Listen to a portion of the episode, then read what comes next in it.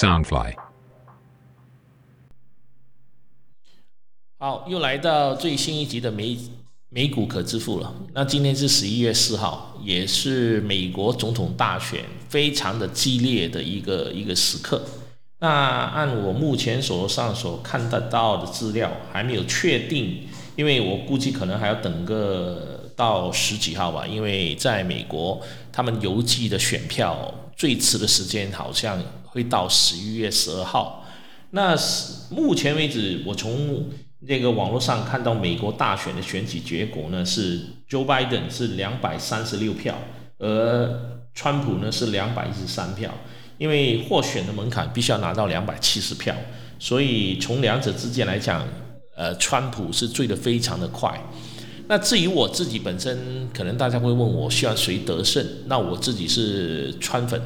我这个其实我本身并不是太喜欢川普的那种唯白人主义之上的。但我觉得他跟一般的政客不一样，他是雷厉风行，而且他真的是在做事的那种人。他可能会比较直来直往，然后合作上就 show me the money，所以他不会说有很多政客是说一套做一套。然后第二点，我觉得美国在他的管制之下，虽然有很多事情是做的不是很好。但某一件事情上，我觉得他做的非常的好，而且我也是完全认同他的想法。所以虽然我不是太喜欢川普的白人主义的那种感觉，包括我自己去美国，我曾经过海关的时候被美国的海关的那种无女的、很无理礼貌的一种刁难。但呃，但我不能够说他还是有他的一种呃性格上的一些魅力了。那我今天要要讲的就是说，呃。我这个节目我录完，我可能播出的时间大概会会是在十一月的九号。那十一月的九号之后有没有得出一个结论呢？那我自己的想法，不管这个结论是川普赢也好，还是拜登赢也好，投资是一个长线的，我们还必须要做的。但只不过是你怎么去选择呃哪一只股票呢？那如果你是买长线的。那我觉得，不管是拜登赢也好，川普赢也好，其实对我们来讲，其实没有太大的那种分别。那如果你炒短线的话，我认为在短期之内，这个股市还是非常的不稳定的，因为没有人呃，最大家最担心的就是说，美就是美国选举完之后呢，在。空中间的真空时期出现很多不确定的因素，就包括了呃两者之间的票差不多啦，或者说这个这个选票有作弊的呃，还是说最后这个谁当选要送到去最高法院才能够去决定谁当选，这种不确定的因素，那这种不确定的因素就会导致这个股市会大跌。那这个大跌，呃，其实如果你有心理准备的话，可能就是一个很好入场的一个时候。那我自己本身就大概在两天前、两三天前，其实我已经大概卖了三分之一的股票，套回了一部分的现金。我现在就在等着十一月大概在十号左右，我会看这个整个情况是怎么样。如果这个情况是大跌的话，那就完全是呃符合我自己要去捡便宜的这种这种想法了。就好像巴菲特所说的：“别人恐惧我贪婪，别人贪婪我恐惧。”那我现在奉行着巴菲特的原则，就是在别人恐惧的时候，我要准备开始贪婪。那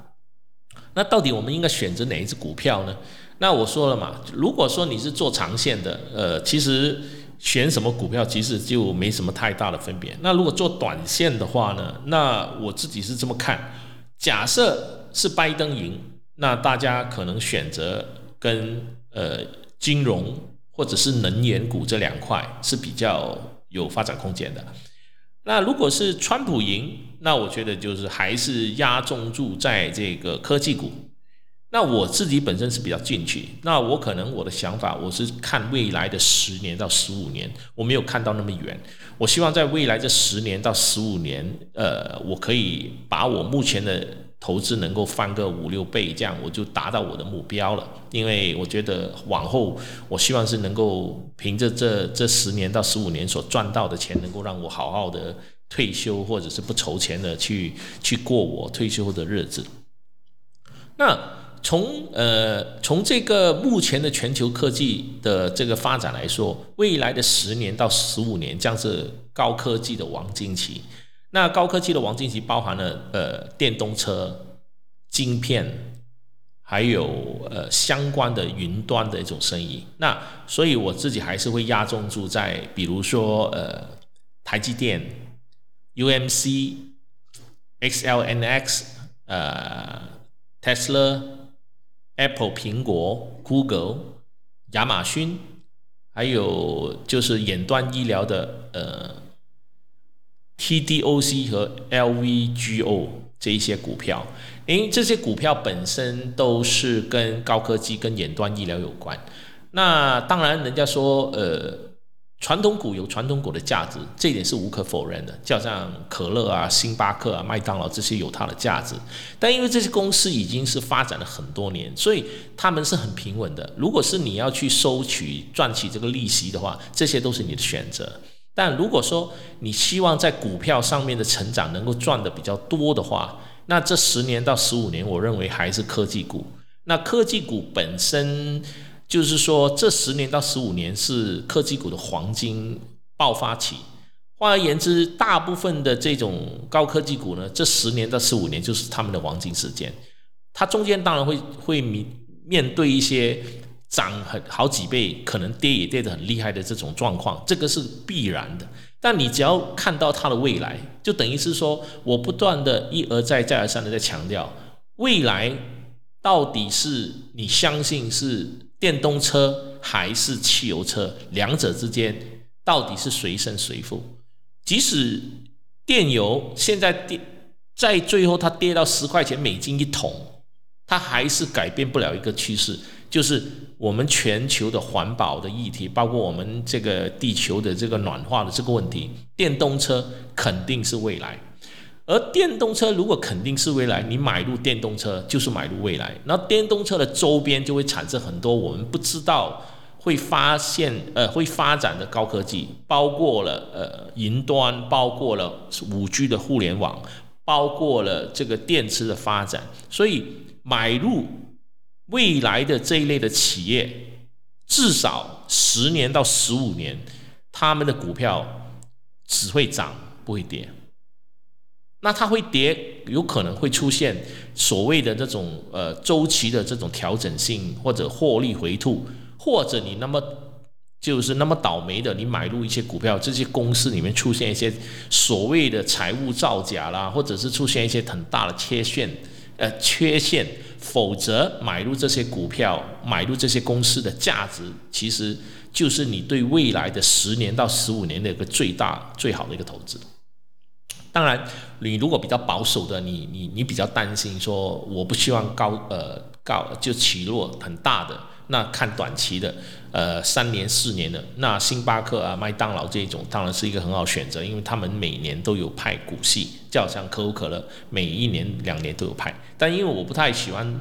呃，去买这种收股息的，是因为在于第一，他买他给你的股息里面呢，百分之三十是要交税的，所以我情愿买那种涨得很厉害的美国高科技股。当然还有一个股票，就是说我们要我这边要建议大家去注意的，这这就是迪士尼。因为迪士尼它能不能涨，很取决于这个疫情。如果这个疫苗出来了，在美国实行了，而反应好的话，我们如果是从新闻看到它的反应好，它超过一百万人、两百万人去打这个疫苗，而得到的反应是好的话，那大家就是时候去买入这个迪士尼。还有另外一次，就是如果在短期内它不会倒闭或者破产的话，那就是 AMC。因为 AMC 现在的股价，以昨天的股价大概是两块四、两块五左右。那它最高在没有疫情前，它的股价大概是五六十块的。那它现在已经跌到差不多一折了。当然，它最大的一个问题就是说，它的债务跟它手头上的现金不多，它能够撑多久？以目前来讲，就是说，它的手头上的现金大概有四亿多美金，大概只能撑半年。那如果撑半年，也就是到了明年二零二一年的第一季度，他的手上的现金大概就是用完了。但它毕竟是全球最大的院线，那我不认为它那么容易倒。呃，这是第一点。第二点，应该对他感兴趣的公司非常多，就好像亚马逊跟 Netflix，包括迪士尼这三家公司。其实，如果这三家其中的一家去把这个呃 AMC。买买下来，其实是没有难度的，因为这三家有足够的实力、足够的内容、足够的钱去把它买下来。当然，这个会不会涉及到这种所谓的垄断？就好像说，如果迪士尼你掌控了 AMC，那其他的公司愿不愿意把这个呃电影给你发行，这是一回事。但我觉得 Netflix 跟亚马逊这两家公司都有买入 AMC 的一个理由，因为不管你怎么去发展这个串流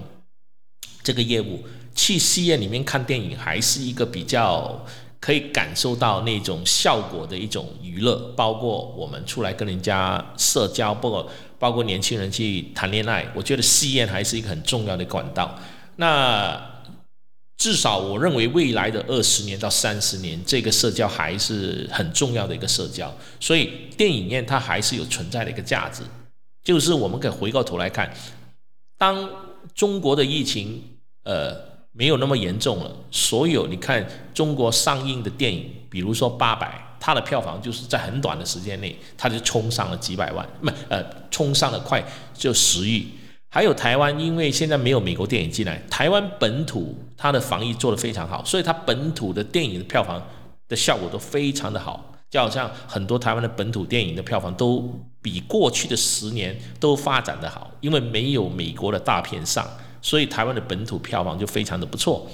那从这个数据我们可以看得到，假设这个疫情过去之后，所有的美国大片就会出来了，像呃呃没空去死啊，那 James Bond 啊，还有 Marvel 的呃一系列的黑寡妇啊，还有 DC 的这个神奇女超人啊，陆陆续续出来的时候，它就会刺激到这个电影的票房，而这也会出现一种所谓的报复性的消费跟成长。所以我认为 AMC。如果说以它目前这个价位，大家的心态说两三块钱我买入，就是说它大不了它破产，然后我就输完就输输这两三百块，因为你现在一股大概是两两块四毛半吧，那我是在三块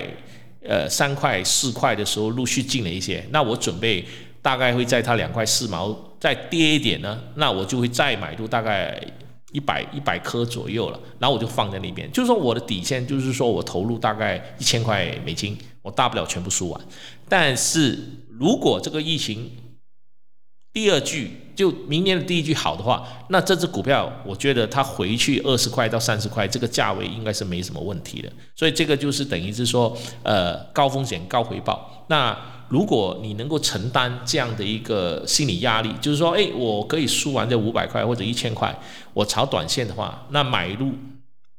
这只 AMC 是一个非常不错的一只一只选择。那另外呢，我在注意就看到另外这只股票叫做呃 NIO N I O。那我本身我没有买，因为它是一个我虽然很看好这家公司，但因为它毕竟是一个中国的公司，那中国的公司有些时候我还是对他们的诚信度还是比较。不放心，就是说他们会出现那种数据造假的那种状况了。但大家可以把它就是买入一点来作为是一个一个玩玩的心态是可以的，但我不建议大家买太多了。然后呃，最后一点就是说大家可以考虑的就是 Eric Eric Ericsson Ericsson Ericsson 就是一个 5G 的一个目前的最大的得益者。这个在我前面的几集节目里面我都讲过 Ericsson 这只股票。那这只股票呢，就是它因为华为被封杀，所以它是最大的得益者，所以这个是大家可以考虑的。然后另外就是因为经过的前两天的大跌之后呢，有一些股票开始的回调了。那当中回调里面呢，有一次回调的相当高的就是 F S L Y F S L Y Fastly，这个也是做网络保安相关的业务的。它我买入的时候，它是大概八十二块美金，它最低跌到了六十八块。那目前昨天晚上它涨了大概五点八七个 percent，那这个也是一个长远可以可以可以看的。那另外一只就是 ATF，就是就是女股神 ARK ARK 重点投资的一只呃汽车电动股，叫做 Workhorse Group WKHS。WKHH，那我买入的时候，它的价位大概在二十二块美金。那昨天晚上它的价位是回到了十七块八毛半，因为之前是跌了大概接近百分之二十。那昨天晚上大概涨回了十一个 percent 到十二个 percent，所以这几只股票都是那种呃相对的价位不高，然后跌幅比较严重，然后呃是一个大家可以趁低买入的。那至于说什么时候的价位是最低呢？这个我没办法告诉你，因为我不是神，我只能够说你自己要分分批。如果是你是。作为是一个要炒卖的一种概念，你可能说你分批咯，比如说我今天晚上我看到它跌多少，我买入十颗，那明天我再买入十颗，然后后天它再跌或再涨，我再买，就把你的那个平均价位把它摊分出来。但是严格上就是说，呃呃，目前是一个非常好的时机去买入美国股票，就是因为它有波动，它有波动，你就有机会获利。那所谓的获利，就是如果我是做长线的。我之前买入的一些股票，它曾经涨到一定的程度，它现在回调，回调到超过百分之十、百分之十五，那我手上又有继续，呃，我又有呃钱要去买入这些股票，那我就可以去增持，就像 Apple 一样，Apple 的这个股票还是还是说 Tesla，Tesla 我在四百二十多块我卖走了一部分，那最低的时候跌到三百八十八块，那昨天晚上它又涨回去了，大概。去到那个四百二十三块，所以大家如果说你要去做投资股票呢，你真的不要去看它那个短线的那种涨跌，它看那个短线的那个涨跌，是真的是没有办法去抓得到的，也会影响到你生活上的一种情绪跟你的心态。那所以我自己是因为我在买这个股票的时候，我都说了，我我奉行股神巴菲特原则，但我也会去看。女股神这个 Catherine Wood 的一种选股手法，然后最后我抓出我自己的一套投资模式。投资模式就是等于是我有两只不同的股票账户，一个我买入不动的，就是长期持有，就从二零一八年买入到现在我都不动的。然后另外一个，呃，我就会说买进买出买进买出，但是我会中间透过一些中短线来套利。但是两者之间，我发现就是说我这个买进买出的，它的那种的回报率真的没有我之前买入的那个另外一只仓位我买入不动的。那我买入不动这个仓位，就是说我最高去到百分之十十五的回报。那这两天呃上个礼拜股票一直跌，到目前为止它还是维持在百分之三十三半到百分之三十五。而我另外一只就是说有买进买出的这一只，我从最高的百分之十几，然后跌到呃前天的倒扣就倒负数，然后昨天晚上因为股市回调，我的这个投资又回到去了大概是有百分之四百分之一点六到百分之四左右的所谓的获利的这个阶段，所以你看从短线的看，一只股票它会涨它会跌。没有人能抓到它那个趋势的，那你说你抓到那个只是真的是运气好。当然，你很多人去看这种技术上的这些东西，除非我说，除非你是很专业的，每天坐在那边去看这个盘，否则你去看这个长短线，其实真的没有用的。所以我还是劝大家，呃，买卖投资企业呢，就是说你选择的股票。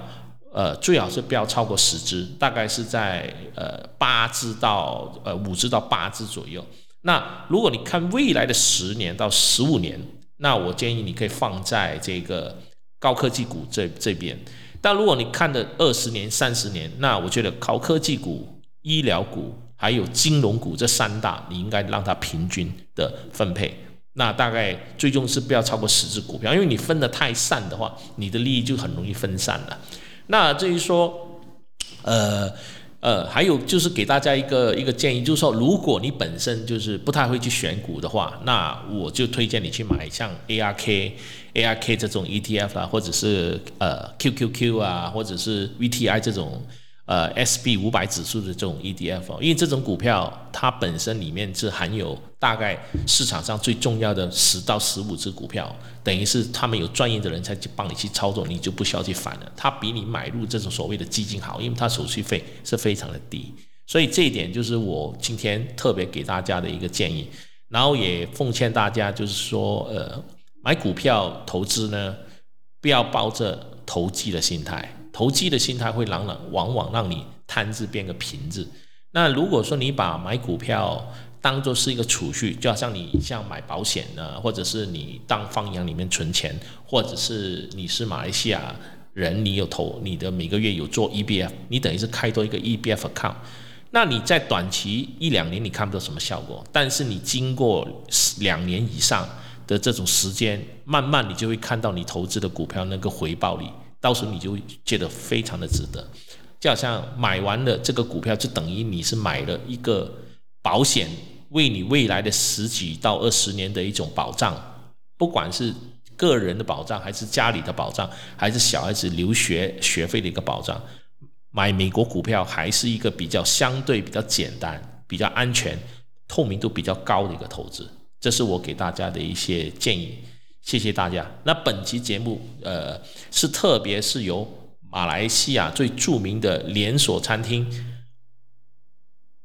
Hometown Coffee 特别赞助。如果是大家有机会来马来西亚，你就会在我们的马来西亚第二航站看到他的餐厅，还有他在呃马来西亚的全马来西亚目前大概有十八家分店。那不管是本地人还是外国人，如果有机会来马来西亚，一定要试一下这一家。海南 Hometown Coffee，因为它是由正宗的海南人去主理的一个餐厅。谢谢大家。